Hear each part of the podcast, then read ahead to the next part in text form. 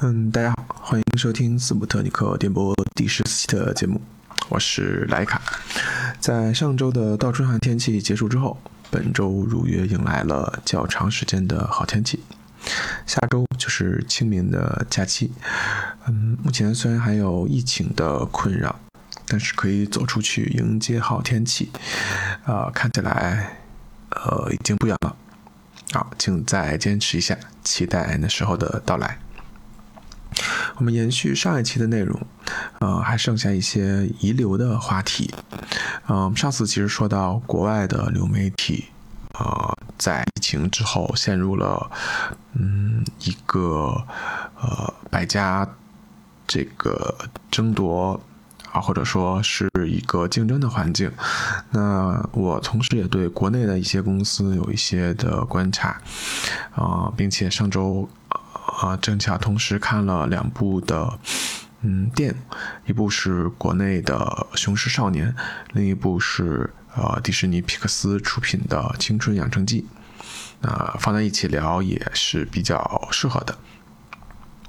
那么先说国内的部分吧，呃，如果说疫情催生了影视啊内容向啊线上流媒体啊演变的这种步伐。呃，相比来说，国内的互联网同样也很发达。我们如果类比来看的话，啊，应该也会期待这种趋势。嗯，但无论从呃各家内容平台的数据，还是我个人上或者观察身边朋友的这个感受来说呢，啊，这种变化其实都没有那么的明显。那这个原因到底是什么呢？我觉得还是非常有，呃，兴趣去探究一下。那我觉得从首先从呃疫情的影响来看，嗯，在前些天疫情最严重的时候呢，呃，全国大概啊受到影响的线下影院大概有六千家，啊，相比于这个全国呃一点五万家左右的总量规模来说。嗯，已经接近有啊不到一半的数量了，所以整体来说还是非常的惊人的。我觉得这侧面也说明了，在疫情持续两年的之后，呃，其实我们的线下观影还没有彻底的恢复，还是会受到这种断断续续的疫情影响，包括可能呃好的影片并不多啊，就像春节去年的春节档吧。其实我认为扑街了很多的电影，然后同时，呃，票价却反而大幅的上涨，啊，没有迎来报复性的观影，只能靠这种单价来保证收入。啊，其实，在疫情前的这个一八年、一九年，或者甚至更早一些的时候，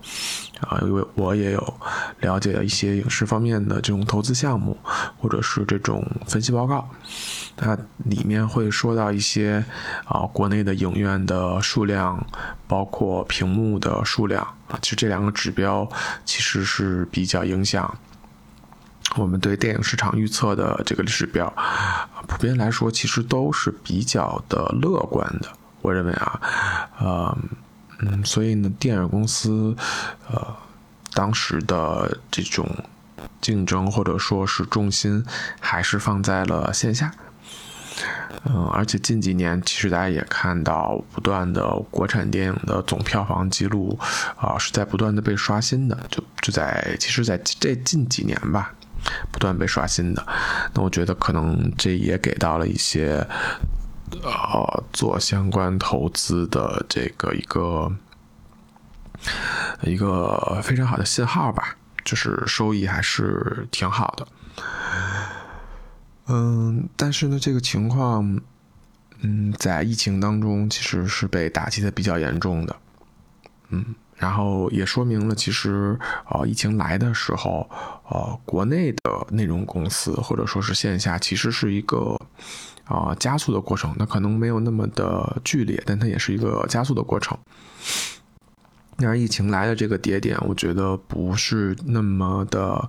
呃，幸运或者说不太好。就是我的线下，呃，还在发展，虽然很慢了啊，大家也没有说急于的变到线上去。然后另外呢，线上的内容平台也没有做好，包括说技术的这种沉淀，包括说观众的付费。呃，培养或者说等等吧，我觉得也没有整体的做好，所以这个节点来呢，导致线下的部分受损，但是并没有引导到线上去。那我说到这里呢，其实可能有一些呃概念，就是纯概念的。那我觉得有一个例子是特别的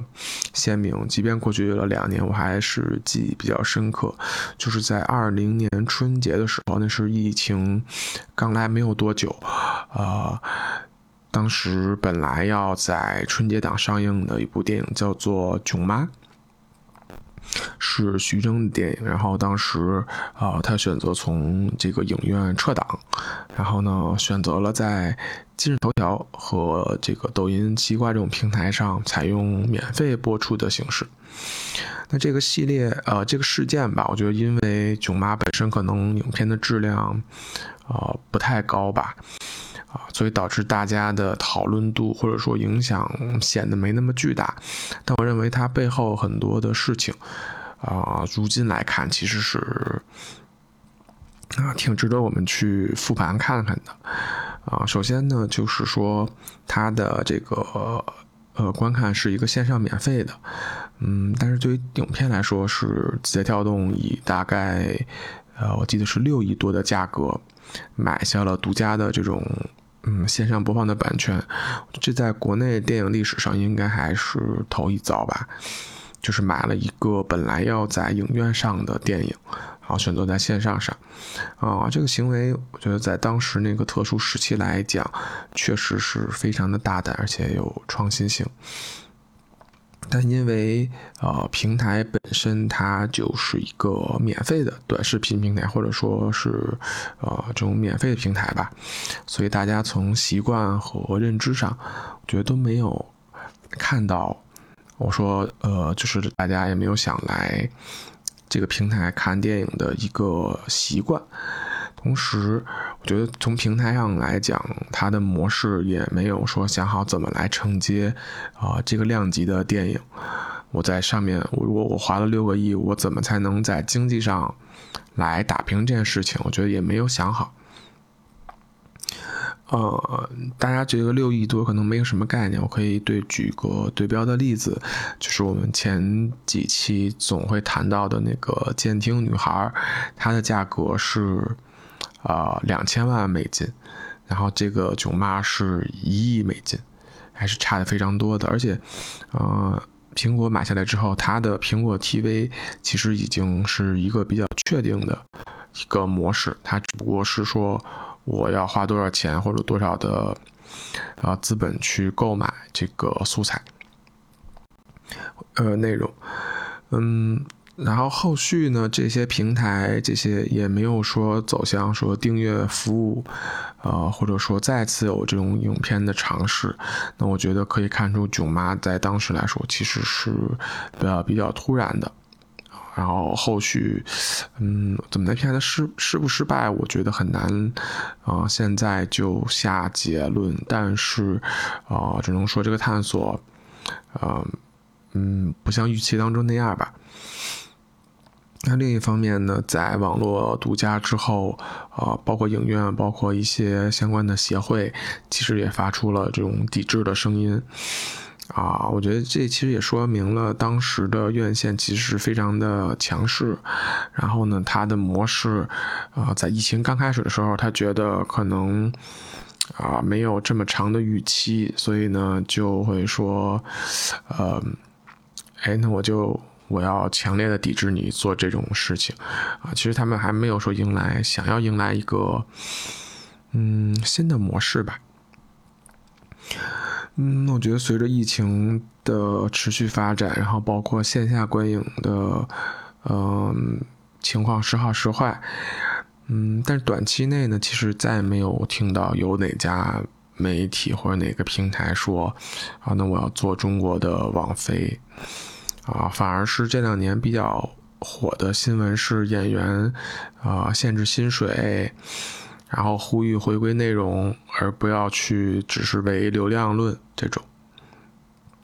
那我觉得如今看来，虽然疫情很大程度上影响了线下的这部分体验和营收，但也并没有催生或者促进线上内容平台的发展。啊，就像我常说的这个爱奇艺来说，疫情这两年，它两年其实每年的亏损都是在六七十亿左右啊，并且这个付费的会员数量。啊，从之前的一点多亿，现在降到了九千多万，啊，其实是一个下降的。嗯，所以我觉得，与其说现在我们来讨论哪个模式在中国更适合，或者在国内，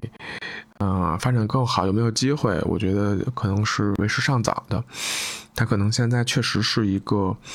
嗯，说我们的内容能够回归内容本身，啊，能够尊重演员，能够把这个成本或者说这个热度降一降，我们去啊去打磨内容。如果是这个路子的话，那我觉得无论是对线上还是线下，其实都有非常好的发展啊。所以呢，我觉得。嗯呃，其实我还是个人来说，还是非常的期待说，呃，有好的影片我们可以去电影院去观看，啊，包括一些比较好的制作或这个，嗯，即便是纯内容的，或者说纯，嗯，内容电影吧，我觉得我个人可能也比较喜欢去电影院。嗯，下面看嘛，还有有一些时间啊，我们可以再聊一聊。嗯，上一周看完的两部动画电动画作品啊，一部是上映的时候充满了争议的《雄狮少年》，一部是最近迪士尼在皮克斯也是在流媒体上上映的《呃青春成长记》。我们先说《雄狮少年》吧，它的这个争议其实比较有意思，就是大家也没有讨论说它的制作呀、它的内容啊、它的主题，啊，基本上就是焦点放在了，嗯，主主角的眼睛太小，然后这个涉及到辱华，嗯，就是我作为一个眼睛比较小的人来说，我，嗯，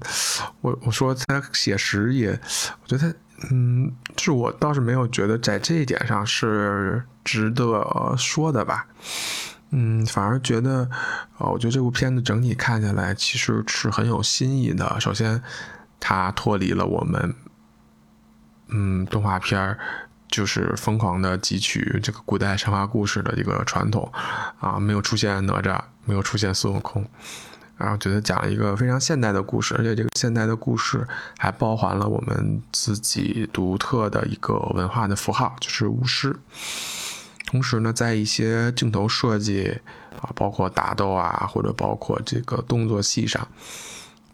同时这个美术上啊，这个色彩或者等等运用上，我觉得也有一些非常非常不错的呃点。嗯，是，我觉得这个是让我觉得很。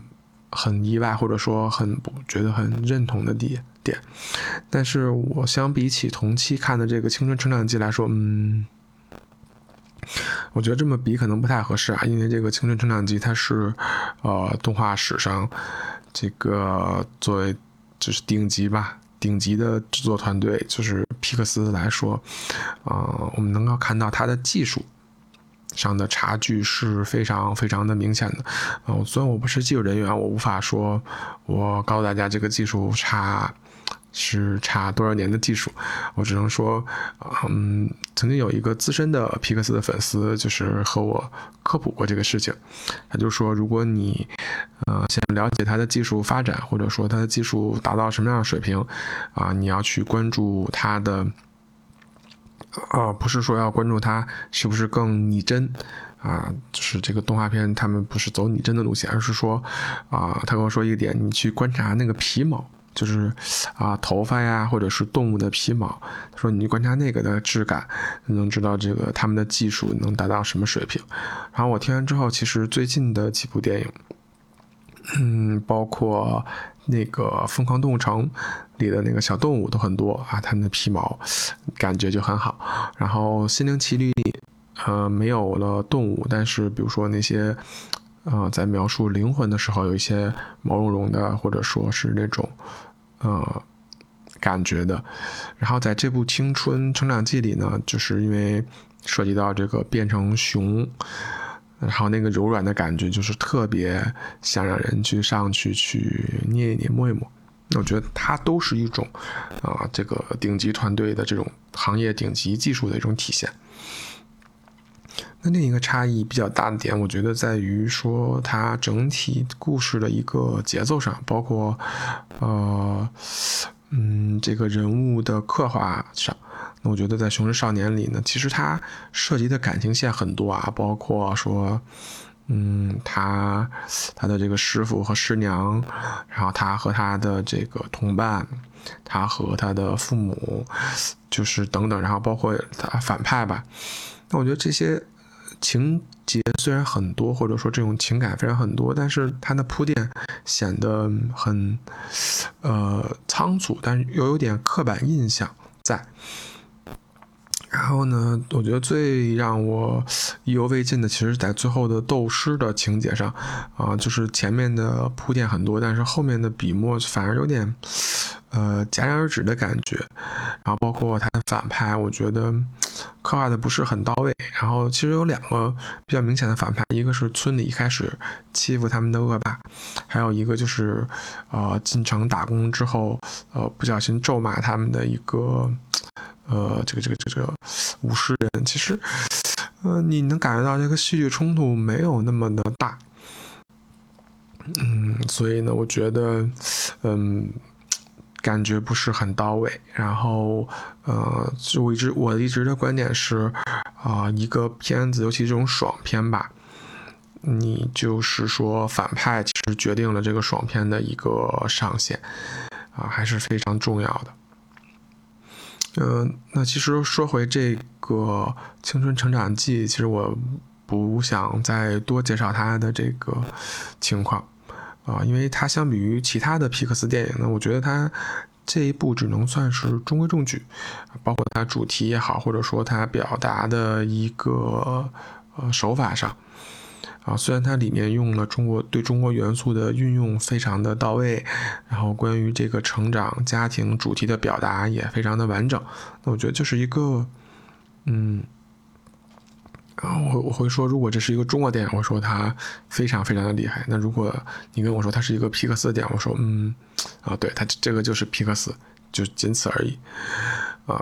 嗯，所以说了这么多，我还是说比较希望能够看到。嗯，更加优秀的这种国内的动画作品也好，影视作品也好，对吧？我觉得对于一个喜欢看电影的人来说，啊，是一个非常期待的事情。嗯，除了看电影呢，我觉得最近春暖花开了，然后希望大家也可以有机会去多出去走走。下周就是清明假期了，希望大家还一切顺利。啊，同样的，如果你有什么想聊的话题，或者针对啊这一期的内容，有什么想交流的，就是欢迎在各个平台上给我留言。好了，我们这一期就聊到这里，我们下期再见，拜拜。